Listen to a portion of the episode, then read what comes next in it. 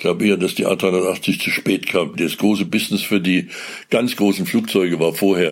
Airbus hat sich verschätzt. Okay. Also du sagst nicht Personen, sondern du sagst eine Nein. Firma. Plane Talk wird präsentiert von Reisetopia, dem größten unabhängigen Portal für Luxusreisen in Deutschland. www.reisetopia.de Plane Talk, der Pilots ITV Podcast. Menschen, die Aviation leben und lieben. Herzlich willkommen zu einer neuen Ausgabe in Plane Talk, wo wir äh, heute wieder eine andere Erzählform Ihnen anbieten wollen. Ähm, es soll ja nicht immer nur der Produzent äh, hier zu sehen sein, sondern vielleicht auch einmal die Kollegen, und zwar die Kollegen, die man bestens kennen könnte. Seit 30 Jahren in der Branche, ähm, Bücher, mittlerweile sogar ein Lego-Spiel habe ich gesehen, wie man etwas richtig zusammenbaut. Andreas, herzlich willkommen. Danke, Thomas. Andreas, du bist ein Journalist äh, mit Haut und Haaren, der quasi der, der Aviation verschrieben hat. Und du hast uns heute ein Interview mitgebracht und das soll ja auch jetzt so eine kleine Einstimmung darauf sein, dass wir mehr von dir in Zukunft hören werden.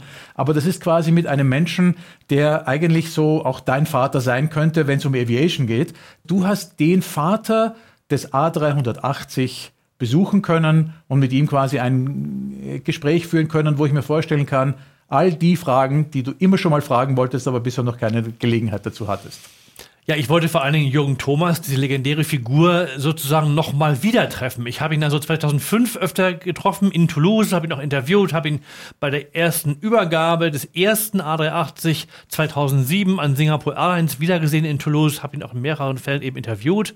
Okay, Und 13 Jahre später und jetzt heißt es zu Ende oder wir wissen es ja schon seit ein paar Monaten. Und das ist eben so erschreck erschreckend und erstaunlich. Ich kann es mir auch selber nicht so wirklich erklären, warum nach 13 Jahren die Zukunft die Vergangenheit geworden ist bereits. Und das war auch ein bisschen oder ist ein bisschen der, die Triebfeder für dieses Buch und auch der Grund, dass ich jetzt verschiedene Veteranen und Zeitzeugen, die ich eben alle noch aus der aktiven Zeit kenne von Airbus und der Zeit, wo eben das als die Zukunft verkauft wurde, jetzt wieder treffe, um eben zu fragen, ja, was, was ist eigentlich passiert? Was ist denn eigentlich eure Erklärung dafür? Weil ich suche selber eine Erklärung und das sozusagen ist auch mein eigener Weg, jetzt eben nochmal alle zu fragen und ein wichtiger Mensch eben dazu ist Jürgen Thomas. Aber du musst doch sicherlich für dich selber einen Satz haben, was die Erklärung sein könnte.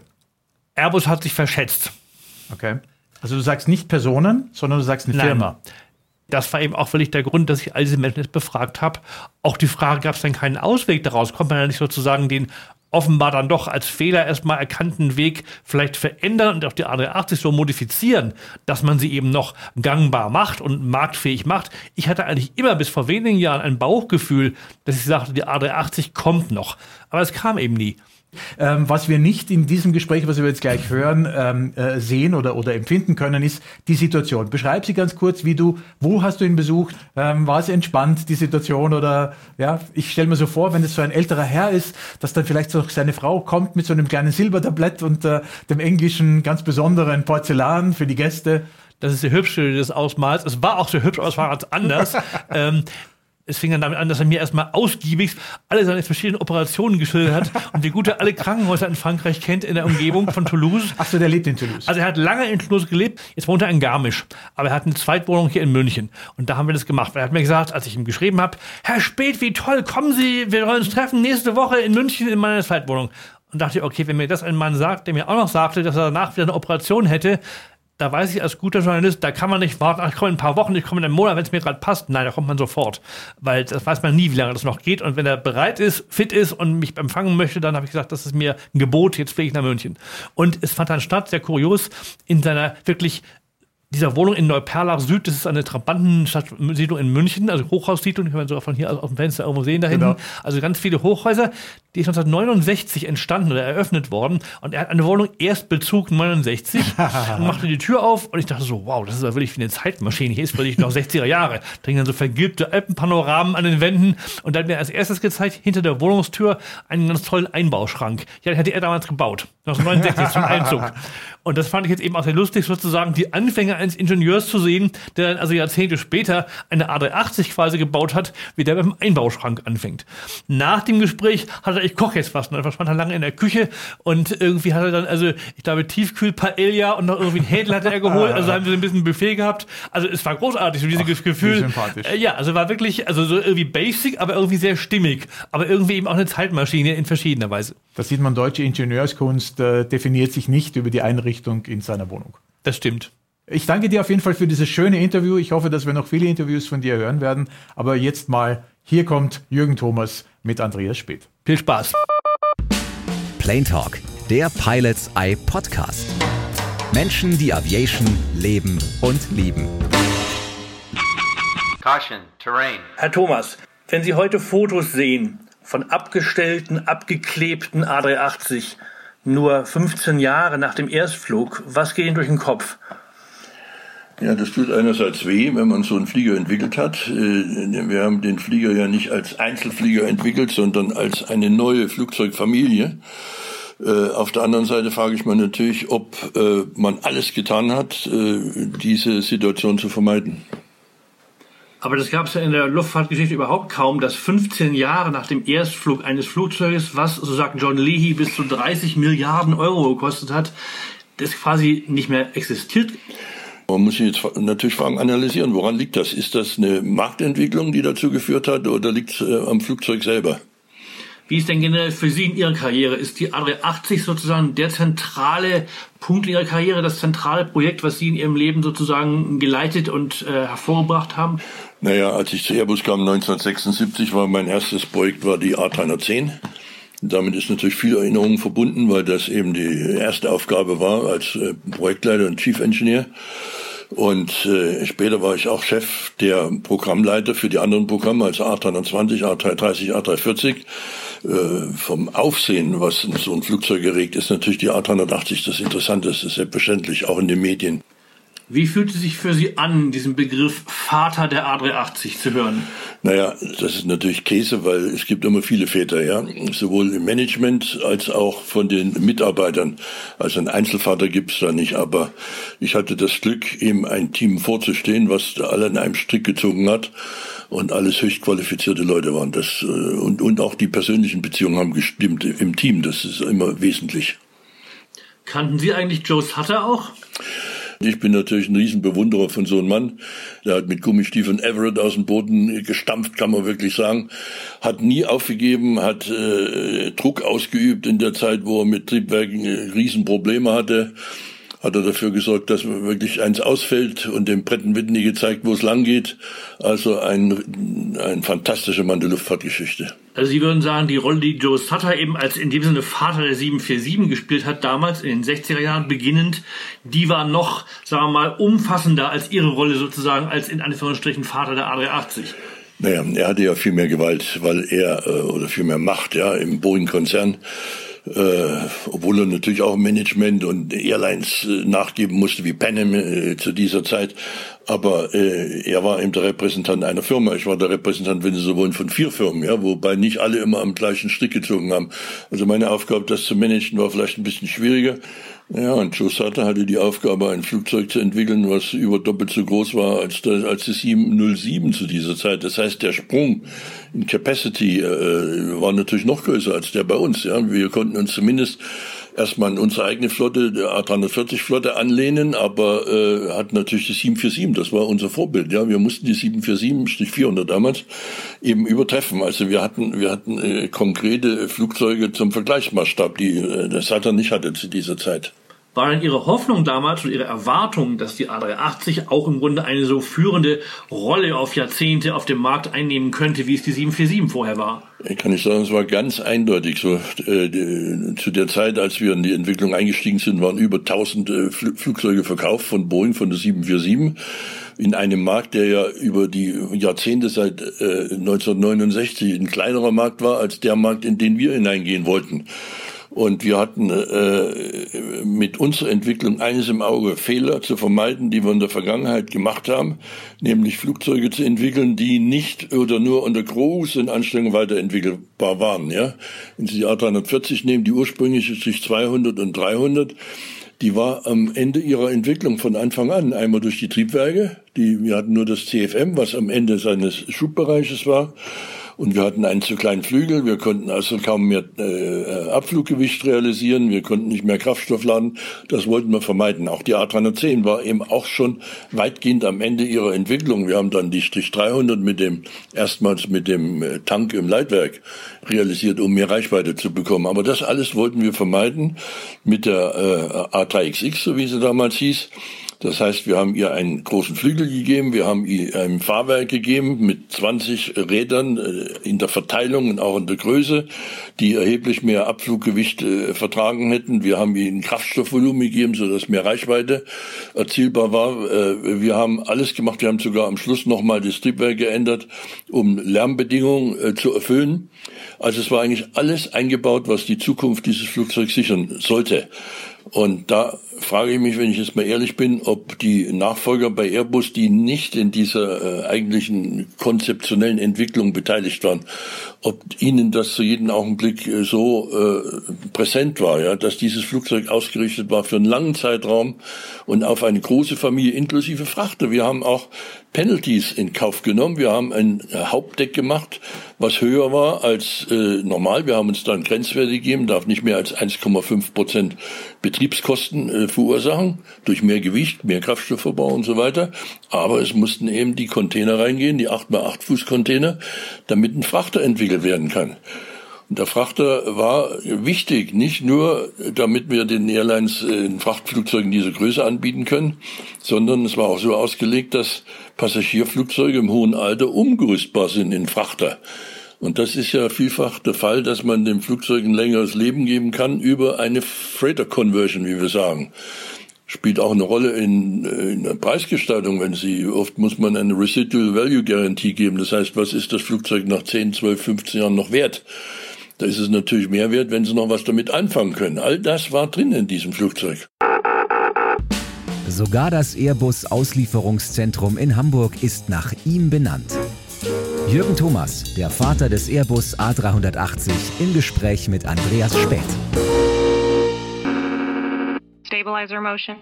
Woran lag das letztlich, dass es nie einen 900er gab, die als längeres Flugzeug mal ausgerichtet war? Wäre das dann vielleicht wirklich der Durchbruch gewesen? Äh, naja, äh, die 900 hätte ja nicht unmittelbar der 800 folgen sollen. Ja, also man, man hätte schon einige Jahre erwartet, bis ein Bedarf vorliegt. Es, es, kam mal auf von, von sogar von Lufthansa und Air France, soweit ich mich erinnere, wann wir uns denn endlich mit dem mit dem Stretchflieger befassen. Und der Stretchflieger wäre natürlich das Optimum gewesen dann, ja, äh, von von Kraftstoffverbrauch pro Sitz, von äh, Betriebskosten pro Sitz, Maintenance pro Sitz. Äh, die Strich 800 hat ja 560 Tonnen und die Strich 900 sollte 600 Tonnen haben. Und mit den 40 Tonnen mehr Gewicht hätten wir den Rumpf verlängern können, sodass 100 mehr Passagiere reingepasst hätten.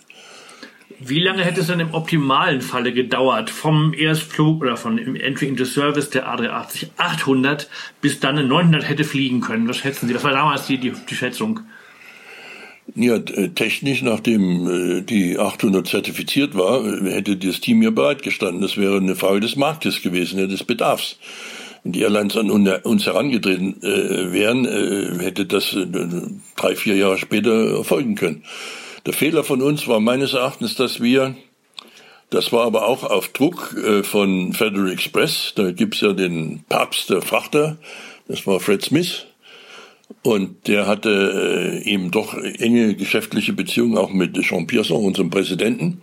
Und Fred Smith wollte möglichst bald einen Frachter haben, ja. Und äh, Pierson hat darauf bestanden, dass wir praktisch parallel zur äh, äh, Passagierversion auch eine Frachterversion entwickeln. Und das hat uns überfordert. Sowas kann man nicht gleichzeitig machen.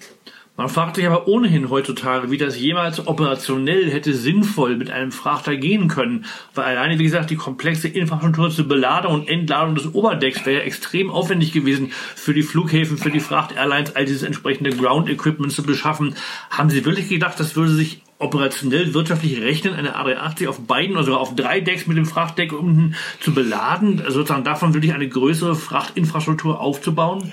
Und ich sehe da kein größeres Problem als mit einem Passagierfluss, ja, Passagier und Passagiergepäck ins Flugzeug.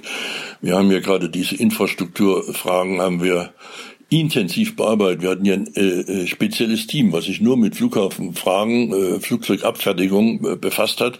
Und das galt auch für einen Frachter. Ja, ich hatte ein eigenes kleines Team, was äh, mit Federal Express zusammengearbeitet hat und ein Franzose, der da mehr Zeit in Memphis verbracht hat als in Toulouse.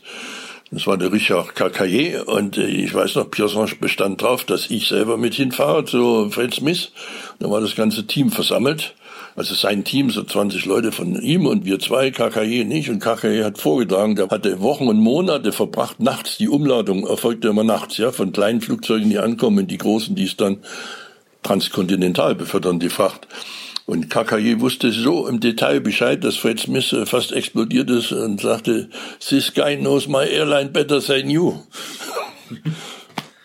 Also wir haben uns sehr intensiv befasst und da habe ich keinen Zweifel, das wäre gegangen. Es, es, es, es, es gab da Hindernisse schon in der Passagierversion. Zum Beispiel gab es keine Lode, die bis ins Ober, also zu dieser Zeit. Und die Airlines haben zur, zur Bedingung gemacht, dass mindestens zwei Firmen weltweit da sind, die Lode anbieten, die also diese Gewichte bis in die Höhe des Oberdecks befördern können. Ja, das waren so Sachen, hinter denen sind wir hergejagt, um die Credibility bei den Airlines eben äh, zu garantieren. Die große Frage ist natürlich wirklich, an welchem Punkt war sozusagen die A380 eigentlich zum Scheitern verdammt? Das habe ich John Leahy auch gefragt.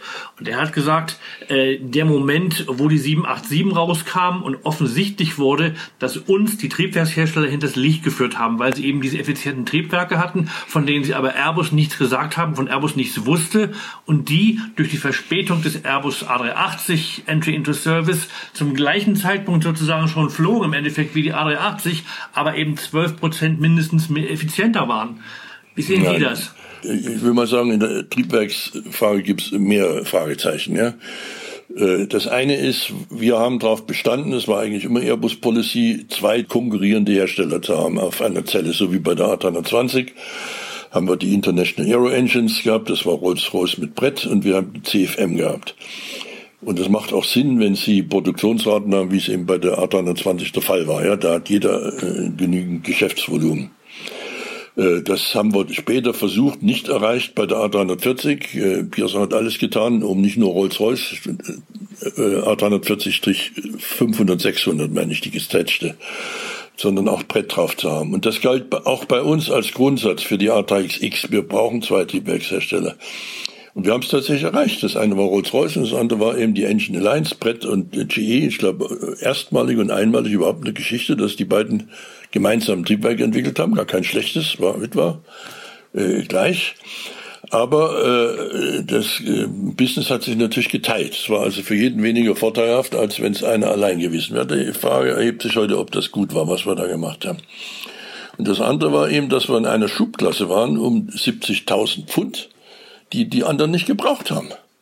Und äh, wir haben zwar dafür gesorgt, dass die Triebwerke entwickelt waren, wurden für die Stretch, aber ein äh, neues Triebwerk, äh, zehn Jahre nach äh, Entry into Service, ich meine, das äh, 2005 sind wir erstmals geflogen, aber das äh, äh, Triebwerk stammt Ende der 90er Jahre, technologisch, ja.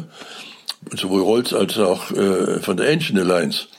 Und ich, ich meine, ich war dann im Ruhestand, aber ich habe John Lee gerade immer wieder gesagt, wir brauchen ein neues Triebwerk, ja, für, für, für dieses Flugzeug. Aber keiner der beiden wollte anbeißen und äh, das ist ein Problem, kann ich nicht beurteilen, ob, das, äh, ob man das hätte überwinden können. Äh, nach 10, 12 Jahren, wenn die anderen 12 Prozent voraus sind im Fuel Burn, dann brauchen sie eben ein neues Triebwerk. Plane Talk, der Pilots Eye Podcast, ist eine Produktion von Pilots Eye TV. In Zusammenarbeit mit aero.de, Deutschlands Aviation News für Kenner und Könner. Im Internet unter www.aero.de. Dual Input. Also John Leahy sagt ganz klar, Airbus und er selber wohl auch fühlte sich von den Triebwerksherstellern hintergangen, hinters Licht geführt. Das sehen Sie nicht so. Nein.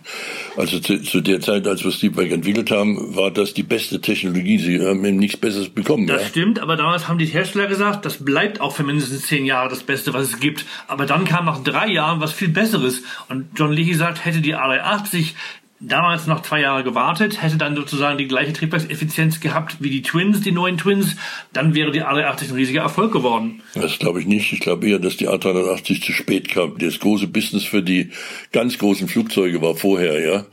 Ich habe mir aufgehoben einen Brief von British Airways, die ja in dieser Group waren, ja und äh, ich glaube, das kann ich heute ruhig vorzeigen, die uns kritisiert haben, dass wir eben zu spät dran sind. Ja, also das, äh, der, der Druck war immer drauf, wurde ja mehrfach nach hinten verschoben, das Programm. Und das hat den Airlines überhaupt nicht gefallen. Ja, die wollten das Flugzeug jetzt haben. Bei unserem ersten Zusammenkommen äh, von Airlines, ich weiß nicht, beim ersten Zusammenkommen waren es vielleicht 15 oder 18 in Carcassonne, also so eine, in, in Nähe dieser großen Stadtburg, ja, aber es war auf dem Bauernhof. Da wollte Singapur unterschreiben. Sie müssen sich vorstellen, das Ding war ein Papiertiger, aber Singapur wollte unterschreiben. Der lief mir ständig hinterher und ich äh, habe gesagt, da muss ich erstmal unseren großen Boss fragen, ob ich hier was unterschreiben kann. Ne?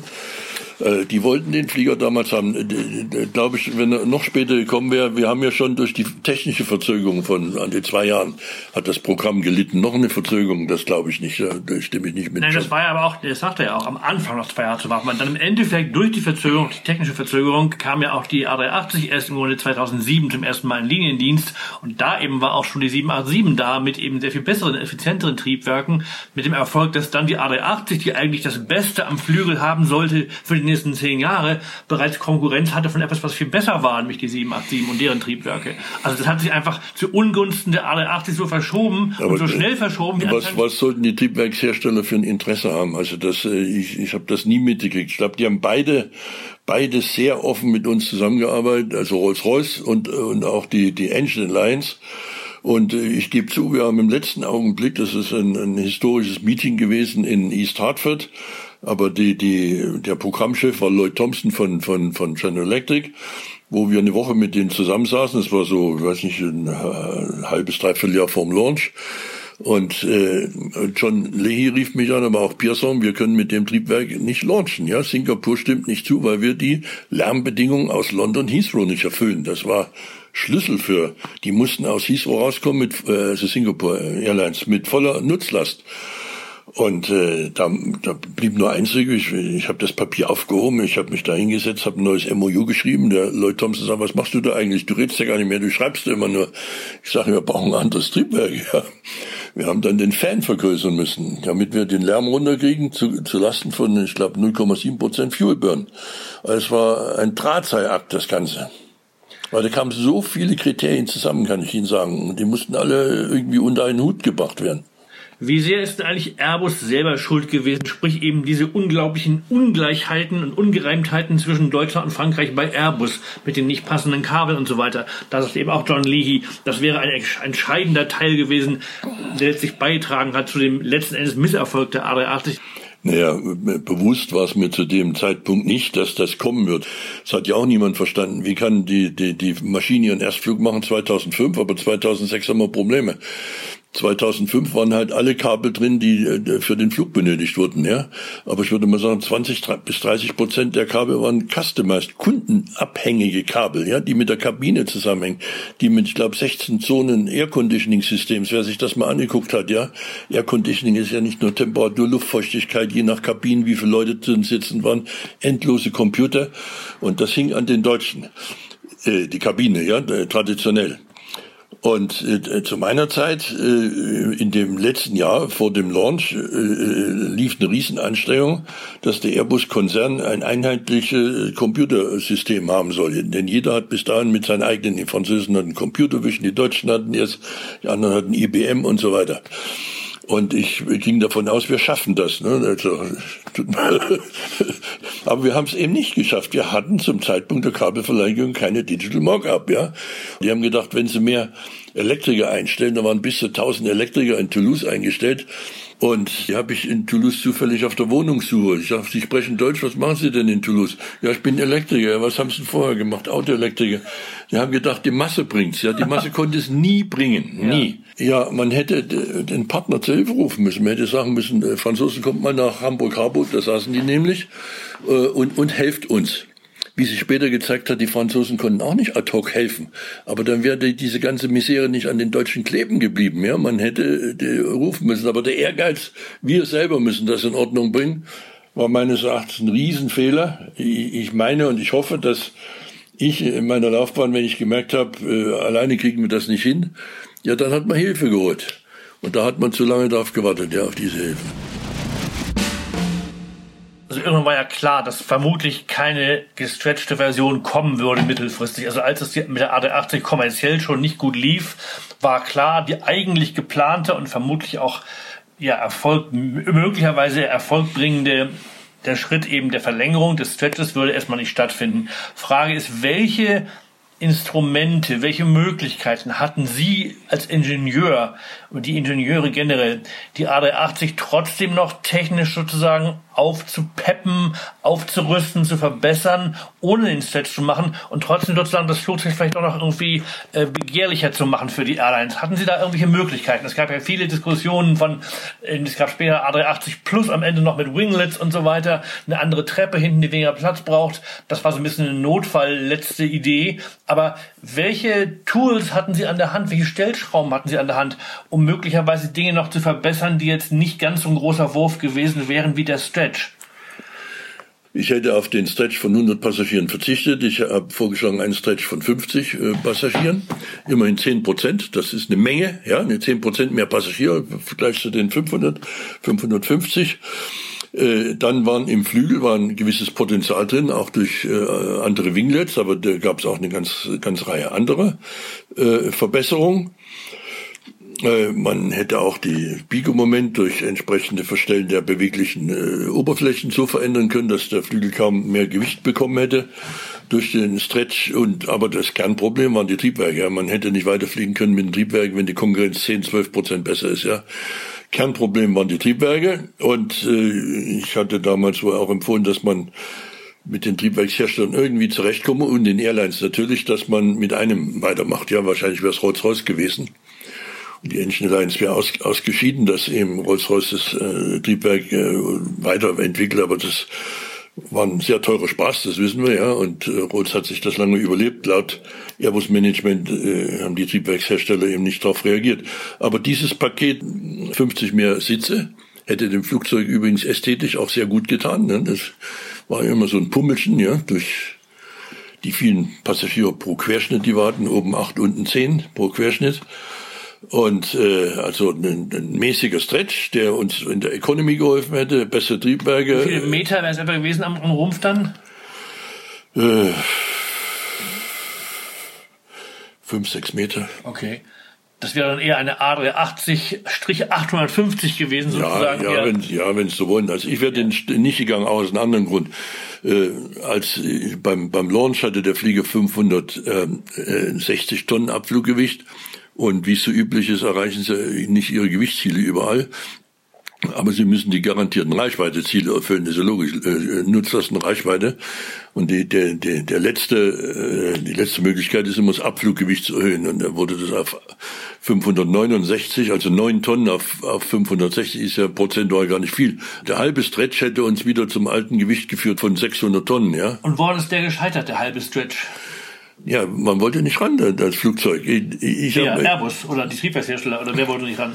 Naja, ich weiß nicht, wem das vorzuhalten ist, aber äh, die Gespräche, die ich geführt habe, hieß es eben, es ist äh, nicht genügend Interesse oder es ist zu teuer, die Triebwerkshersteller wollen nicht ran. Ich habe in, in dem Vorschlag ja auch gesagt, ich hätte wieder gegründet eine eine Gruppe mit den Airlines. Das ist, ist auch so eine Sache. Wir hatten ja, ich glaube, am Schluss 22 Airlines am Tisch darf ich ruhig sagen, nicht alle waren begeistert von den Flieger. Ja, einige waren sehr begeistert. Komischerweise die Briten, die dann später davon wieder abgerückt sind. Aber äh, Dini, Singapur war immer die Schlüssel-Airline. Ja, wenn, wenn Singapur nicht mitmacht, dann kann man sowieso aufhören, weil alle anderen schauten ja auf Singapur. Ne? Also wenn diese Edel-Airline der Welt, früher war es mal Swiss Air, heute ist es Singapur, wenn, wenn die was entscheidet, dann muss das gut sein, ja. Und die große Überraschung, dass ein Kunde dann noch toll mitgezogen hat, der gar kein Kunde vorher war bei uns, hat dann äh, die, die, äh, die A330 bestellt, das war Qantas, ja. Aber das heißt, wenn ich Sie recht verstehe, gab es nie den ernsthaften Versuch, weder den halben noch den ganzen Stretch sozusagen wirklich zu machen. Wir hatten ja eine gute Launch-Basis, ja, mit 50 Flugzeugen oder mehr und, damit die Edel-Airlines der Welt, ja, das, das war ja schon was. Und dann entwickelten sich durch den rasanten Anstieg der, der Orders von Emirates eine gute Verkaufssituation, was vielleicht gar nicht so äh, gut war, ja, weil das hat uns in Sicherheit gewogen. Äh, man hätte wahrscheinlich mehr versuchen müssen, in die Breite zu gehen, mehr äh, Airlines zu gewinnen. Und, äh, und, und, und danach kam eben die Flaute von, von, von Bestellungen, ne? nachdem die, diese große erste Welle vorbei war. Und die hat den Mut genommen, jetzt an Weiterentwicklung zu denken. Jeder hat gesagt, jetzt verkauft erstmal den Flieger, den ihr gerade gemacht habt. Ja, holt mal die 12 oder 15 Milliarden wieder rein. Kann ich verstehen. Er spricht über den A380 wie andere über ihren Rasenmäher. Er hat ihn elementar mitentwickelt. Er ist der Leipziger Flugzeugkonstrukteur Jürgen Thomas. Heute in Plane Talk bei Andreas Späth. Also im Grunde war es ja genau richtig gedacht, wie Sie sagen, dass von Anfang an alles schon vorhanden war, was man eben gebraucht hätte für eine Familie. Aber dann war offensichtlich die 800 in der Form nicht ein Flugzeug, was wirklich so große Begehrlichkeiten bei den Airlines geweckt hat. Und dann konnte man im Ende, am Ende tragischerweise kann man fast sagen, dieses Potenzial, was man ja immer schon mit sich rumschleppte jetzt und was ja in einer gewissen Weise auch dafür verantwortlich ist, dass die A380, wie sie war, nicht so attraktiv war, weder aussah noch wirtschaftlich war, dass das nie genutzt werden konnte, weil eben dieser Stretch, der eigentlich völlig vorgesehen war, auf den er quasi das Design nur gewartet hat, den vorzunehmen, dass der nie kam. Das ist ja in sich wirklich eine gewisse Tragik, finde ich. Also nach allem, was man über die A380 durch 800 erfahren und gehört hat, ich bin selber kein Pilot, aber ich bin ein paar Mal mitgeflogen mit Alonso, das war unser äh, Chef, äh, Fernando. Und äh, wir haben verschiedene kleine Manöver da geflogen. Mich hat immer interessiert, zum Beispiel, wo Airbus nicht Weltmeister war vorher, wenn wir eine Reisegeschwindigkeit hatten von Mach 085, bei der A330-40 hat man leider nur 83, das war auch keine gute Entscheidung. Aber wenn, wenn Sie heute eine bestimmte Reisegeschwindigkeit haben, sagen wir Mach 085, und sie haben ein Problem, sie sind zu spät rausgekommen, sie haben zu viel Gegenwind. Und der Pilot will aufholen, ja, dann kann er bis MMO, also Maximum Operating Limit fliegen, aber dann geht der Kraftstoffverbrauch eben in die Höhe. Und sie können ja nicht so schnell fliegen, damit sie nicht mehr ankommen, das geht ja nicht. Aber die A380 ist das gutmütigste Flugzeug. Also ich bin da, da drehen sie an so ein Rädchen, ja, da fliegen sie 85, dann gehen sie auf 86, 87, 88 und der Kraftstoffverbrauch ging ganz mäßig hoch. Ja, also ich äh, bin mit dem Schlips ins Bett gegangen nach den, da war es in der Flugerprobung. Ja, der Fernando wollte ich, dass ich das mal äh, sehe und ausprobiere. Ich habe das nie gesehen in Broschüren oder sowas wegen des großen Flügels. Wir haben gesagt, wir müssen vermeiden, die A310 hat einen zu kleinen Flügel, die A340 daran ist, äh, hat den zu kleinen Flügel, die A340 durch 300, die 600 dann übrigens auch nochmal. Äh, wir hatten einen Flügel mit 840 äh, Quadratmeter. Der hat uns eine sehr niedrige Landegeschwindigkeit erlaubt, 135 Knoten. Die 747 äh, hatte eine Landegeschwindigkeit von 175 Knoten. Erstens mal die Crew, äh, äh, gerade bei schwierigen Flughäfen, äh, fühlt sich natürlich wohler, wenn sie langsam anfliegen kann, das heißt mehr Reaktionszeiten hat, als mit hohen Geschwindigkeiten. Aber das andere ist, wenn sie aufsetzen, von 135 auf 175, ja, das sind Welten, also in, in, in der Energie, die vernichtet werden muss im Fahrwerk, sind das also über 40 Prozent. Ne, was da, das ist nie richtig äh, zum Tragen gekommen, den Kunden zu sagen, hört mal zu, ihr fliegt so langsam an äh, mit, mit diesem fantastischen Flieger, daraus ergeben sich eine ganze Reihe von Vorteilen. Äh, ich, ich weiß es nicht warum, aber äh, man hätte mehr Kundenpflege noch machen müssen. John Leahy sagt, er und das kommerzielle Department sozusagen hätte den Ingenieuren zu viel Freiraum gegeben. Die hätten Sachen gebaut, die die Ingenieure cool fanden, aber die die kommerziellen Leute gar nicht haben wollten. Können Sie das verstehen, was er damit meint? Und was ist aus Ihrer Sicht vielleicht aus heutiger Sicht sind Dinge gewesen, die man, die, die Ingenieure vielleicht hätten nicht bauen sollen, die sie aber gemacht haben in der A380? Nein, das, was wir an Innovationen drin haben, hat alles funktioniert. Das war auch alles richtig, ja, aus Gewichtsgründen, aus Zuverlässigkeitsgründen und so weiter.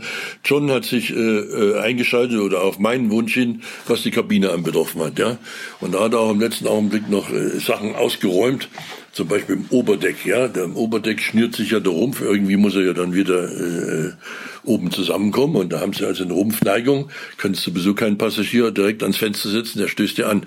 Da haben wir dann diese Gepäckablage nochmal gehabt. Und wir hatten ja äh, ursprünglich in Hamburg 16 äh, Mock-ups, wie wir den Rumpf gestalten. Und dann in Hamburg hatten, in Toulouse hatten wir noch vier, äh, vier große Mock-ups. Und als John das erste Mal reinkam, hat er gesagt, die Fenster müssen weiter runter. Wenn der Passagier weiter weg sitzt wegen der Ablage jetzt, der, der sagte, wenn ein Passagier am Fenster sitzt, will auch einen Boden sehen können. Und dann schauen sie eben, wenn sie weiter weg vom Fenster sitzen, schauen sie mit einem ganz anderen Winkel raus, können Boden nicht. Ja, da mussten die, die, die Fenster alle weiter runter. Ne? Die Vorkonstruktion war schon äh, beendet. Im Thema Kabine war das Problem auch, hat man mal gesagt, das wirklich rundheraus dumm war von Airbus, dass man den Airlines so viel Freiraum gelassen hat. Sozusagen jeder hat seine völlig neue Kabine konstruiert und dadurch ist sozusagen die Komplexität so extrem gestiegen, dass eben seitdem, das auch mit der A350 dann viel bessere laufen, eben doch wieder Standard Specifications sozusagen erhoben werden und nicht wie in dem Falle A380 jede Emirates, jede BA, jede Korean Air quasi eine völlig eigene ähm, eigenes Modell herstellt, was auch wieder neu zugelassen werden muss irgendwie in der Form. Also nicht so sehr diese Standards hatte, die fehlten offensichtlich bei der A380 in, in Einrichtung.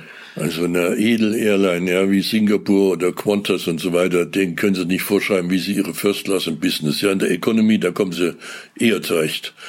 Aber das ist ja das Aushängeschild. Ja, wenn also Singapur da so eine Art Schlafkabine haben will, äh, mit zuziehbaren Vorhängen und so weiter, dann, dann, dann müssen sie das machen. Also Sie haben schon erwähnt, weil das finde ich selber auch wirklich ein Phänomen, so sehr kommerziell und auch vielleicht politisch die A380 als europäisches gemeinsames Projekt irgendwie ein bisschen ein Flop war, so sehr ist sie bis heute wirklich immer noch extrem beliebt bei Passagieren und bei Crews, nicht nur damals, sondern immer noch. Und ich glaube sogar, auch Tim Clark sagte auch die letzten Jahre noch, dass es immer noch viele Passagiere gibt, die wirklich extra Umwege in Kauf nehmen, um dann lieber eine längere A380-Strecke zu fliegen.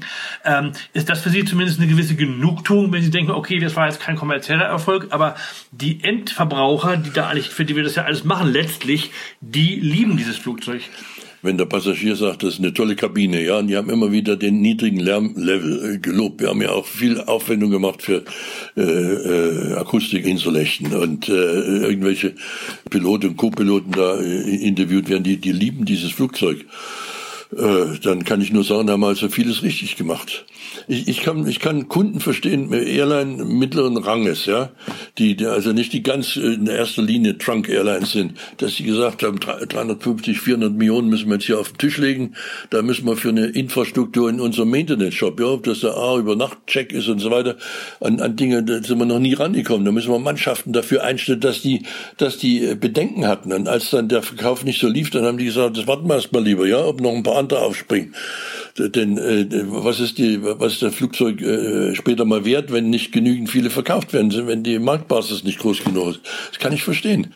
Letzte Frage, wo geht's hin in der Zukunft? Wird es noch jemals, wie auch immer dann das physisch aussehen mag, vom Design her, wird es noch jemals ein Flugzeug wieder neu geben, was in ähnlicher Größenordnung Passagiere befördern kann wie die A380? Wir haben was lernen müssen. Ja, das haben wir bisher in der Diskussion äh, nicht äh, diskutiert. Man redet von der Economy of Scale. Wenn Sie heute ein größeres Flugzeug nehmen, man Sie auch einen 100 Sitzer und stretchen den auf 150 Sitze dann ist der ökonomisch automatisch besser, der 150 Sitzer. Weil viele Dinge, die ändern sich gar nicht. Sie haben denselben Flügel dran, sie haben dasselbe Fahrwerk dran, sie haben auch nur zwei, äh, zwei Piloten drin sitzen von. Die Maintenance ändert sich praktisch nicht, ist also besser.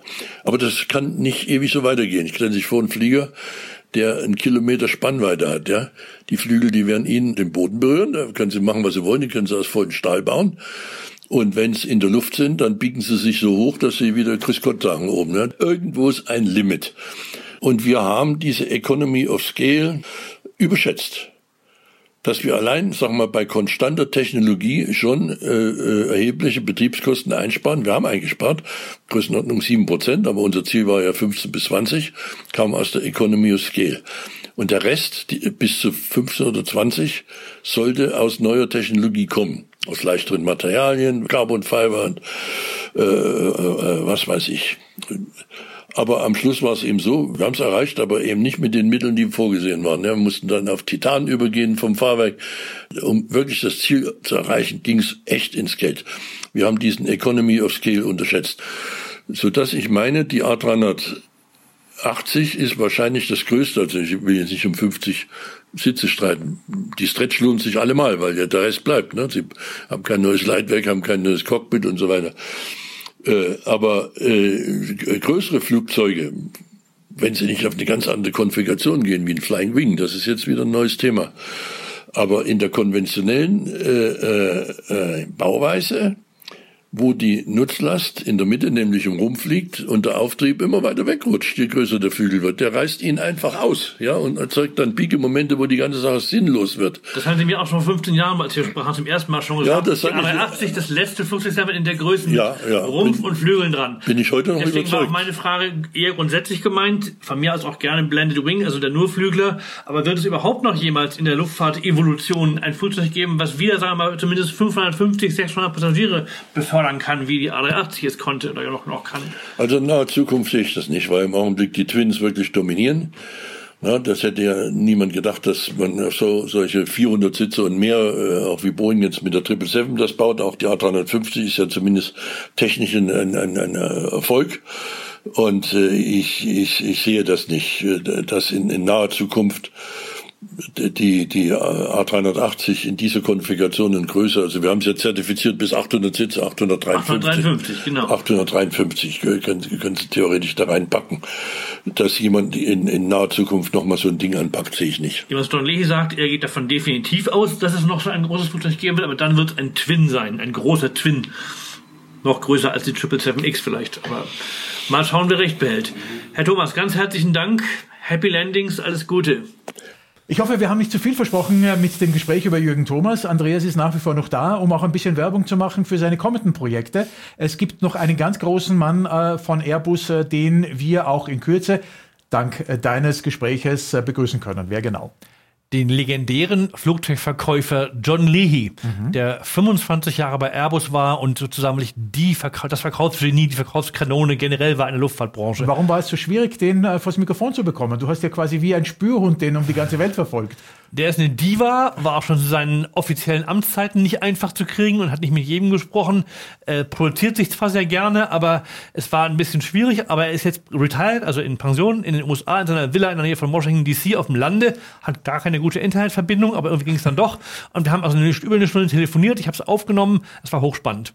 Und äh, der wichtigste Satz daraus, Er sagt ganz eindeutig, im Gegensatz zu Jürgen Thomas übrigens, dass die Triebwerkshersteller Airbus betrogen haben. Ah. Dass die Airbus nicht wusste, dass die eigentlich in der Hinterhand, was sie aber auch verneint haben damals, schon viel modernere, effizientere Triebwerke haben, die dann auch schnell kamen. okay, und dass man Da das fühlt er sich sozusagen betrogen und sagt, das ist der Hauptgrund für die, für die Misere der A380. Absolut spannend. Das hören wir auf jeden Fall im nächsten Plane Talk. Und im übernächsten Plane Talk werden wir über eines deiner Bücher sprechen, das gerade auf den Markt gekommen ist. Ein Satz noch dazu. Was ist da drinnen genau in dem Buch?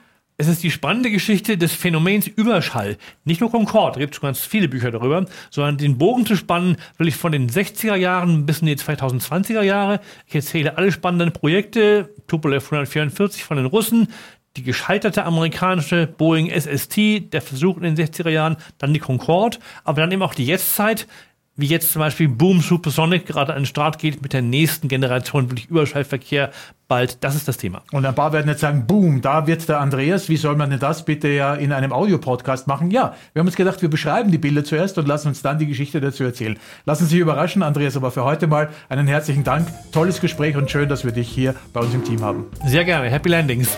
Always Blue Skies.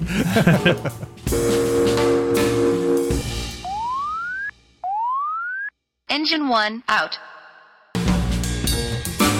Plain Talk lässt sich abonnieren auf Spotify, Deezer, Apple Podcasts und YouTube. Alle Filme zu den Gästen und Geschichten im Internet unter pilotseye.tv. Engine 2 out. Noch einen schönen Tag und bis nächste Woche.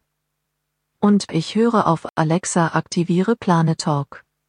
Ups, da ist mir eine Diode verrutscht, das heißt ja Plane Talk. Checklist completed.